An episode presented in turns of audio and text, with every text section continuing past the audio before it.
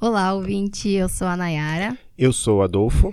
E hoje é dia 15 do 10, dia do professor. Aproveitar esse momento para parabenizar a todos os professores ouvintes por esse dia. E este é o Emílias Podcast, o podcast do programa de extensão Emílias, Armação em Bits, da UTF-PR, Curitiba.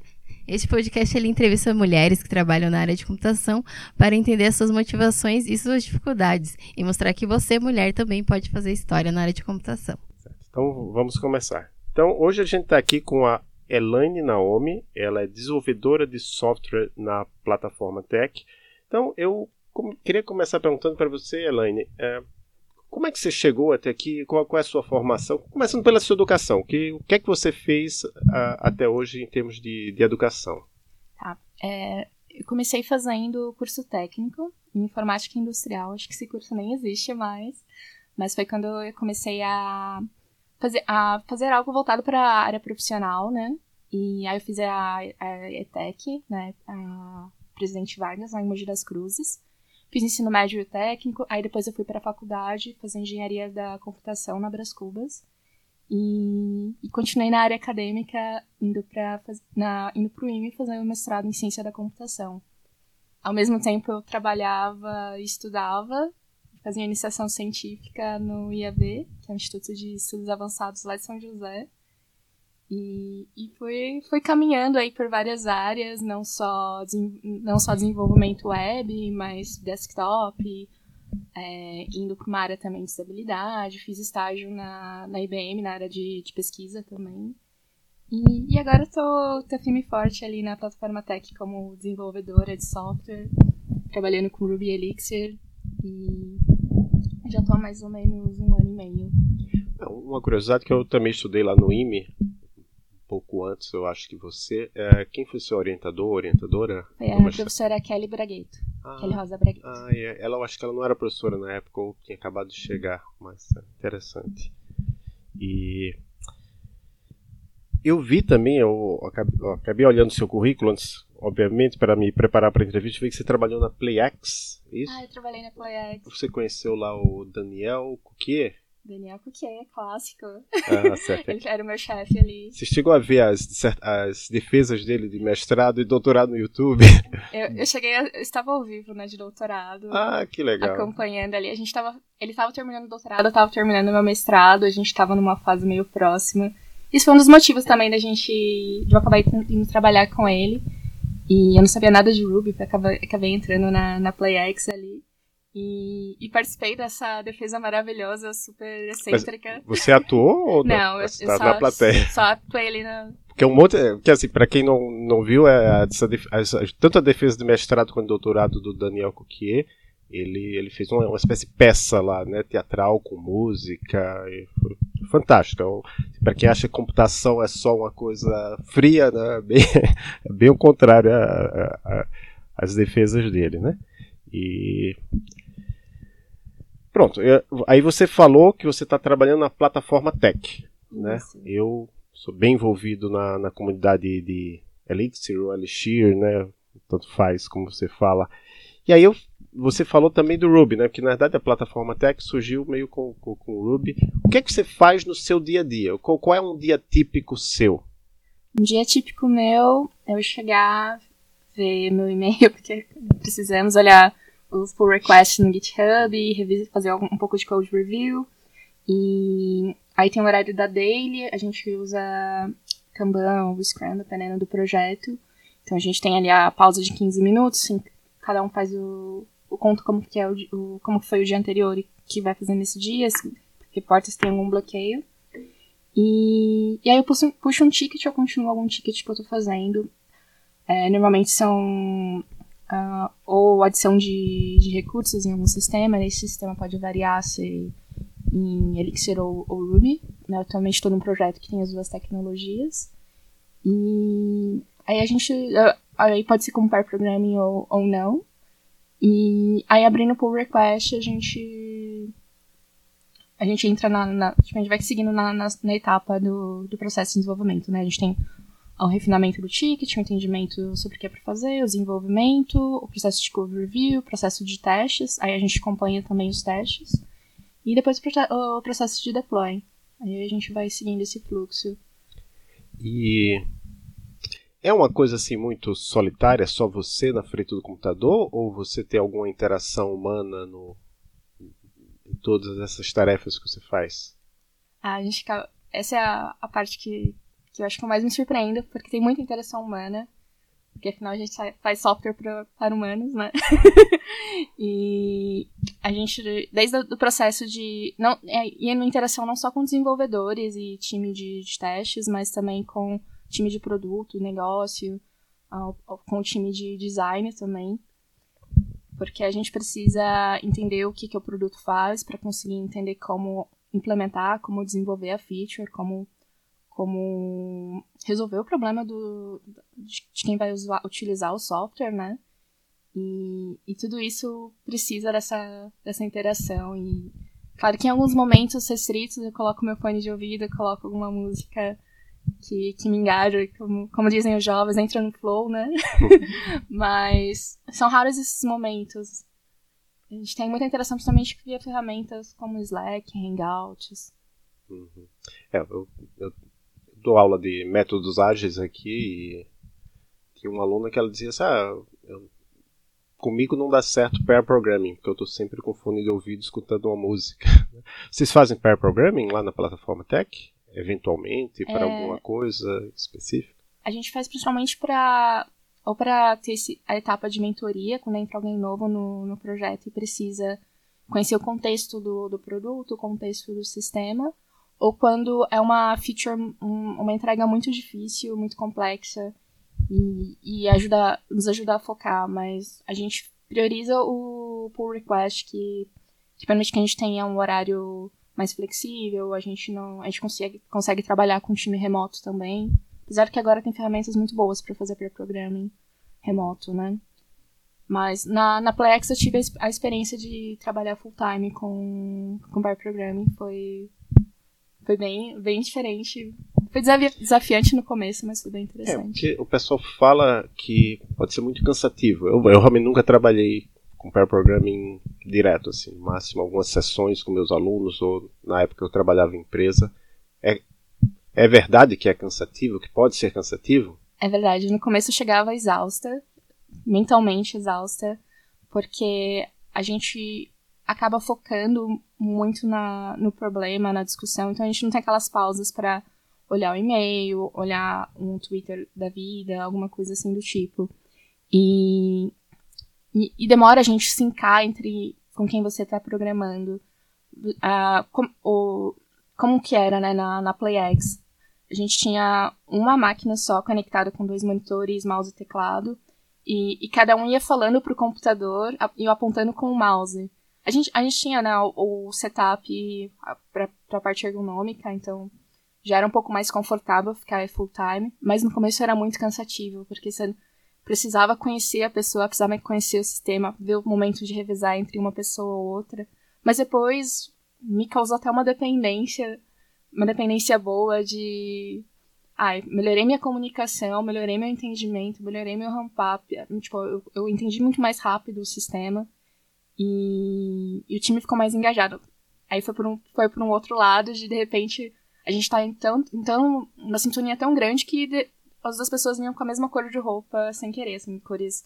Ah, o preto tudo bem, mas vinha os dois de vermelho, os dois de rosa. e era curioso. É, uma curiosidade, eu não sei, é, é assim, que a gente tá conversando aqui e tá usando uma série de termos bem específicos, talvez que nem todos os ouvintes entendam. Então, por exemplo, o, o, o que é pair programming? Definir o pair programming um, quando juntam duas pessoas para programar, desenvolver uma, um, um ticket, uma feature, uma funcionalidade do sistema e, e que as, as pessoas vão ou revezando entre elas, ah, eu, eu vou digitando e você vai comandando, ou a gente vai discutindo ao mesmo tempo pensando junto, ah, coloca, soma mais um, um nesse item. Ah, altera, faz um update nessa tabela de banco de dados. A gente, a gente vai pensando alto no, durante o processo de programação e alguém vai digitando ou, ou revezando os dois. É, e outra coisa é que tem vários termos que você usou que a gente usa realmente em inglês. É, você teve que fazer um curso de inglês? Você faz curso de inglês? Qual, qual é a sua experiência com inglês antes de começar a carreira e hoje em dia? Tá, essa é, é bem difícil porque pegando meu histórico, eu vim de eu vim de escola pública, minha família não tinha uma situação para pagar um curso de inglês e eu tive muita dificuldade no começo. Eu usei muito material em português que que me ajudou a fazer essa tradução. Ah, vou, apre vou aprender um if. Não, ela falava, ah, vou, vou aprender uma estrutura C, C então, C, é, C caso contrário. E aí eu ia fazendo mentalmente essa, esse paralelo, né? Ah, procurava lá no dicionário em inglês. Ah, então isso aqui é um if. Ah, ok. Mas ao longo da minha carreira eu tive que fazer cursos. Mas o lado bom é que eu já estava na área, então eu consegui pegar esses cursos. Fiz um curso de, de inglês mais básico e fui, fui indo foi avançando. Claro que lendo material foi, foi me ajudando também.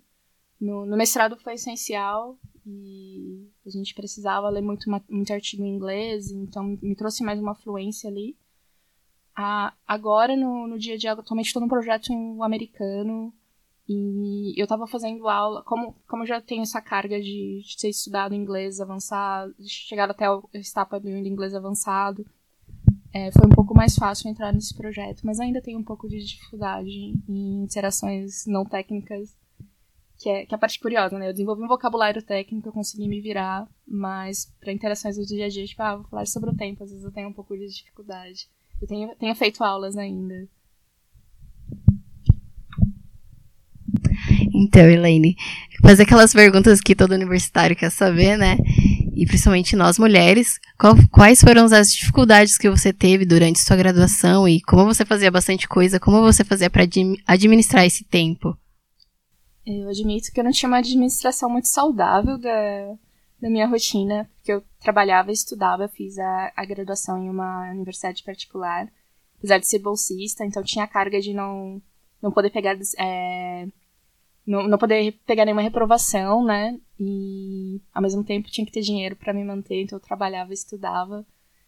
Eu dormia muito pouco, me alimentava mal, mas não recomendo isso para ninguém. É, eu acabava sempre estudando em todo o meu tempo livre, no almoço, eu estudava durante o horário de trabalho, porque acabava tendo interseção, já trabalhava na área de, de programação. Então algumas matérias eram um pouco mais fáceis. Eu já tinha feito curso técnico, então algumas outras matérias me davam um pouco do contexto. Mas foi uma situação muito diferente quando fui fazer o mestrado, que eu tava um tempo inteiro disponível ali, né, pra... Eu tava como...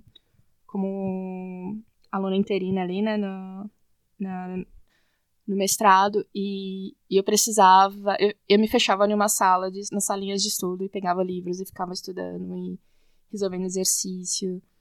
E, e, hoje em dia eu tô com essa dificuldade também de. Né, saindo da. Do começo de graduação foi uma coisa um pouco orgânica, um pouco sem querer também, né? Porque eu, eu, eu também resolvia. Uma vez por semana eu fazia iniciação científica e estudava alguma outra coisa muito diferente do que eu estudava no meu dia a dia. É, eu tinha uma rotina um pouco puxada demais. Mas era sempre muito intenso, né? Eu vejo o quanto o fato de eu ser mulher e querer ter essa. É, a gente se sentir tão. com a síndrome do impostor, né? Se sentir sempre um passo atrás, me que fazia querer estudar ao máximo, entender as disciplinas, anotava tudo que eu podia. E, e eu não sei, hoje em dia, o que eu faria diferente ainda, né? Mas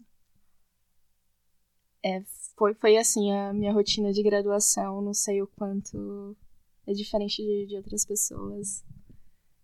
Porque eu sei que é difícil e puxado para todo mundo, né?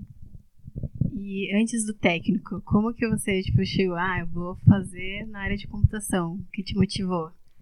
Essa é uma pergunta muito curiosa, porque eu achei a resposta ano passado. E eu sempre tinha um fascínio, assim, por computadores. Eu não tinha computador em casa, meus pais não, não eram dessa área. E, sempre meus amigos, a minha amiga, que é minha referência. Hoje eu vejo que ela, o quanto ela foi minha referência uh, quando ela tinha lá os seus 12 anos fazendo curso de informática. E ela sempre levava material na escola, falava: Olha, tô vindo do curso uh, de introdução HTML, alguma coisa assim. E, e ela deixava ficar folheando e aquilo me encantava. E eu falava: Nossa, é, tem essa outra área aqui que diferente. E olha, esse curso técnico é meio parecido. Então foi, foi o momento que eu falei: Olha, tem essa, essa área para seguir profissionalmente. E, e hoje eu vejo o quanto ter, ter uma referência feminina na, na minha área influenciou. Porque talvez se fosse um amigo meu não tivesse tanto essa conexão, né? Ela é uma amiga muito próxima até hoje, já temos 20 anos aí de amizade. E, e eu vejo que ela abriu essa porta de alguma forma. Aí depois foi tendo a convivência com professores, com, com, com os cursos e, e foi abrindo mais espaços, né? É, eu achei bem interessante também, que para mim foi mais ou menos assim, eu não sabia nada de computação, né? Tava lá no meu primeiro ano, eu nem sabia que existia, só fui saber porque, tipo, um dia desse, o computador do meu, irmão tinha dado pau, e simplesmente a vizinha foi lá e formatou o computador e ela começou a explicar. Daí eu falei, hum, mulher na área de tecnologia, que legal. Aí ela começou a me falar sobre os cursos, daí quando eu entrei no terceiro ano que eu fui procurar e acabei entrando em sistemas de informação.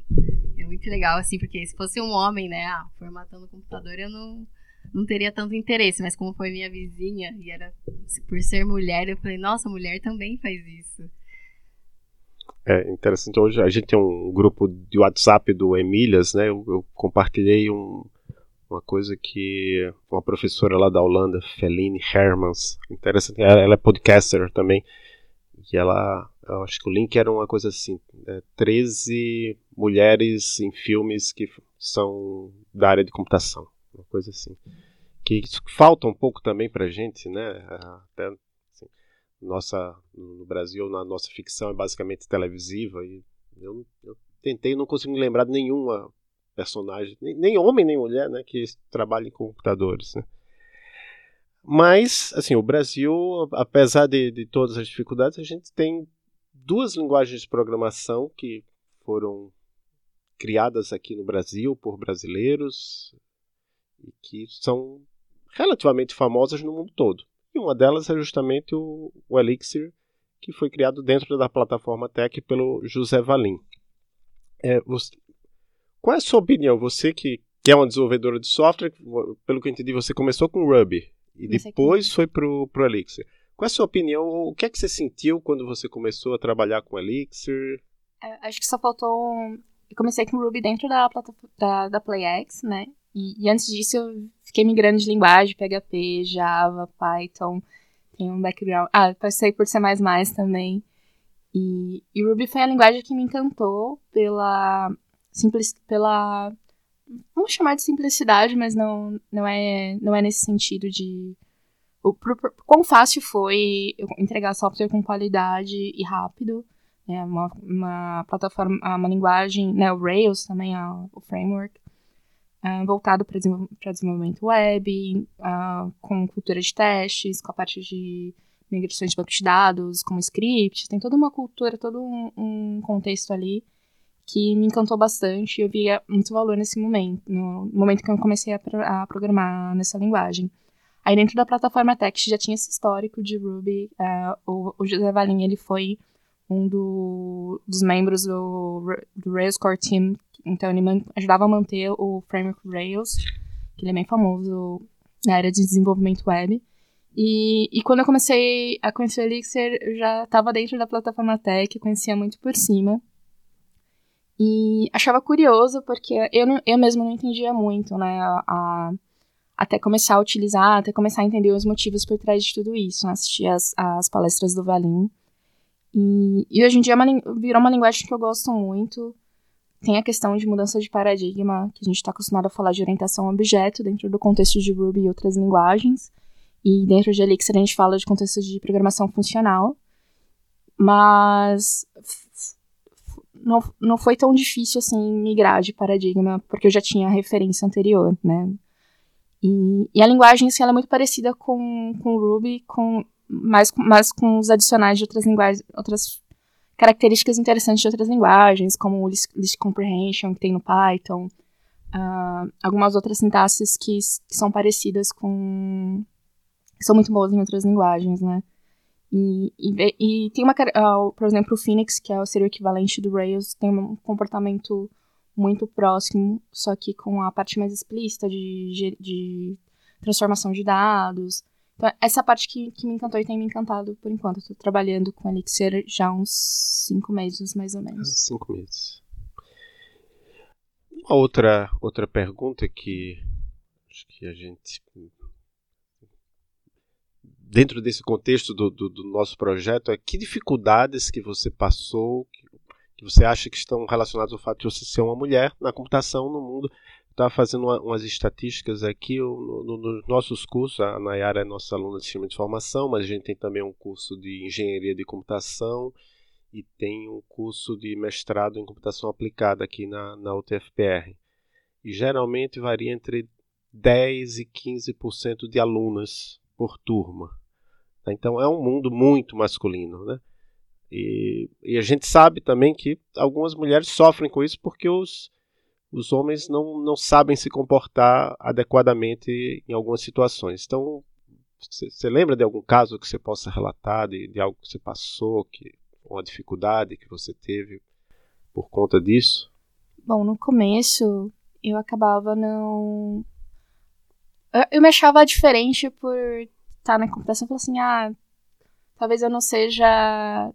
Não siga tão padrão de mulher. Tinha, tinha várias coisas que me passavam pela cabeça, no sentido de, ah, talvez eu seja meio masculina em algum tom.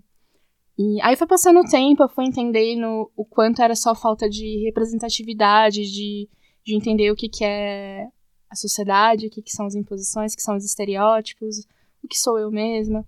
Aí as dificuldades, então, no, no curso técnico, enquanto eu estava no meio acadêmico, fazendo cursos, eu sempre fui uma boa aluna, eu sempre gostei muito de estudar. Eu fui a melhor aluna da, da graduação, não me gabando, mas foi toda a minha neura em estudar e essa questão de ser perfeita, que, que é muito do, do, contexto feminino, né? A gente, eu fui entender muito tempo depois isso. Mas no começo eram coisas muito sutis, do tipo, ah, uma cantada. Falei, nossa, você é bonita. Aí foi para um outro caminho depois ah, se eu, ouvi alguma coisa falando sobre mulheres, ah, não, mulheres não são muito boas nessa área. Ah, mas eu sou mulher. Ah, não, mas você é oriental, você não conta. E, tipo, eu sou mestiça, venho de um, minha, um background é, é muito mais brasileiro do que, do que japonês. E, e foi, foi indo por um caminho assim. Aí, hoje em dia, uh, ah, enquanto eu era júnior, enquanto eu era, tipo, aprendiz, sendo suporte ali, a, esses, essas brincadeirinhas, essas piadinhas, elas não, não doíam tanto, né?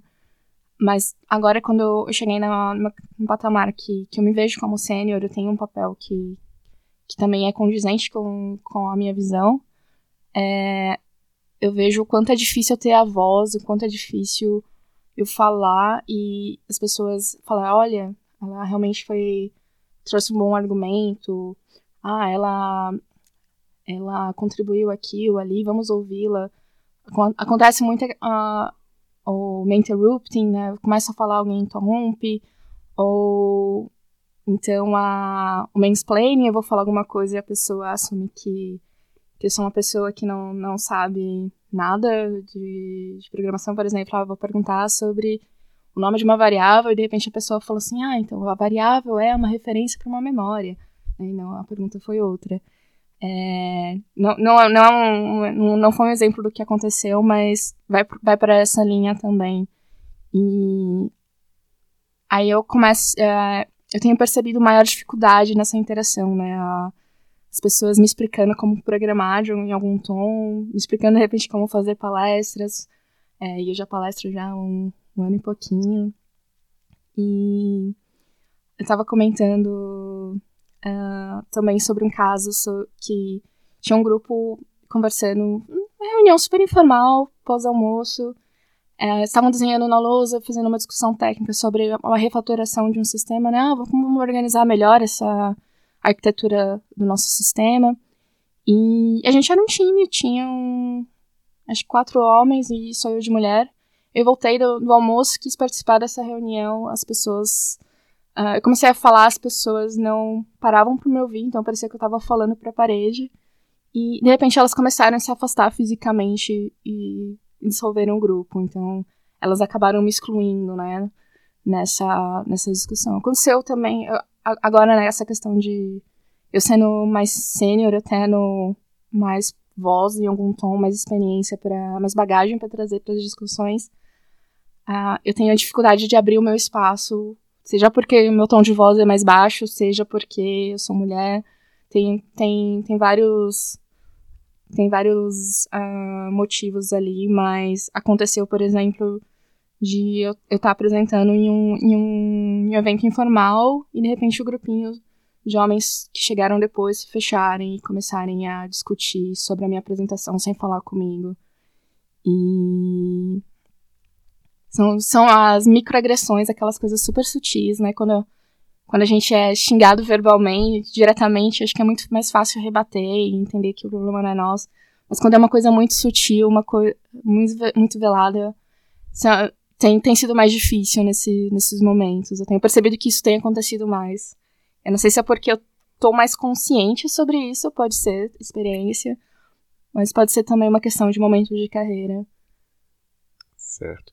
Então, uma coisa que eu gosto da comunidade de, de Elixir, até pelo... você estava no Elixir Brasil, né? Tava, eu tava como voluntária, certo. indo pra lá e pra cá com a plaquinha de, de minutos. Certo, e que somente a, a, organização desse último foi, foi, bem ativa no sentido de tentar ao máximo incluir, claro, é, proporcionalmente tinha muito mais homens do que mulheres lá, mas tinha uma boa proporção de, de palestrantes, né? e eles, claro, eles não tentam incluir somente homens, mulheres, mas também raças diferentes, né? Bem, bem interessante esse trabalho.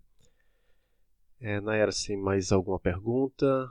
Eu, eu tenho um, um assim, para finalizar, uh, fazer como inspirado em vários outros podcasts. Eu sou fã de, de, vários podcasts brasileiros. Não sei se sabe, até um, um dos podcasts mais famosos do Brasil é, foi, é feito por um ex-aluno nosso aqui da UTFPR, que é o Anticast, feito pelo Ivan Mizanzuki, que é doutor aqui em Tecnologia e Sociedade. Mas eu acho que nem é, essa a inspiração para o que eu vou perguntar agora é do, do podcast Vira Casacas. Então eu vou pedir para você ó, algumas dicas culturais, alguma coisa que você queira deixar de, de, de, de sugestão para as pessoas e também uma mensagem final para as meninas que por acaso queiram estejam pensando na possibilidade de fazer um curso de graduação em computação? O, o, qual é a mensagem que você deixa para elas? A, mensagem que eu deixaria, que, que eu vou deixar, né? É, não, não desistam em porque parece um curso só para homens, não desistam porque alguém falou que você não, não é apropriada, não, né, não é um curso não, é uma área para mulheres, porque tem muita mulher incrível e tem muita mulher incrível escondida aí por trás de um monte de, de pessoas. É, participe, procurem sempre o apoio de comunidades, principalmente comunidades voltadas para mulheres em inclusão, diversidade. Por exemplo, na comunidade Ruby, eu sou super fã da Juliana Dias.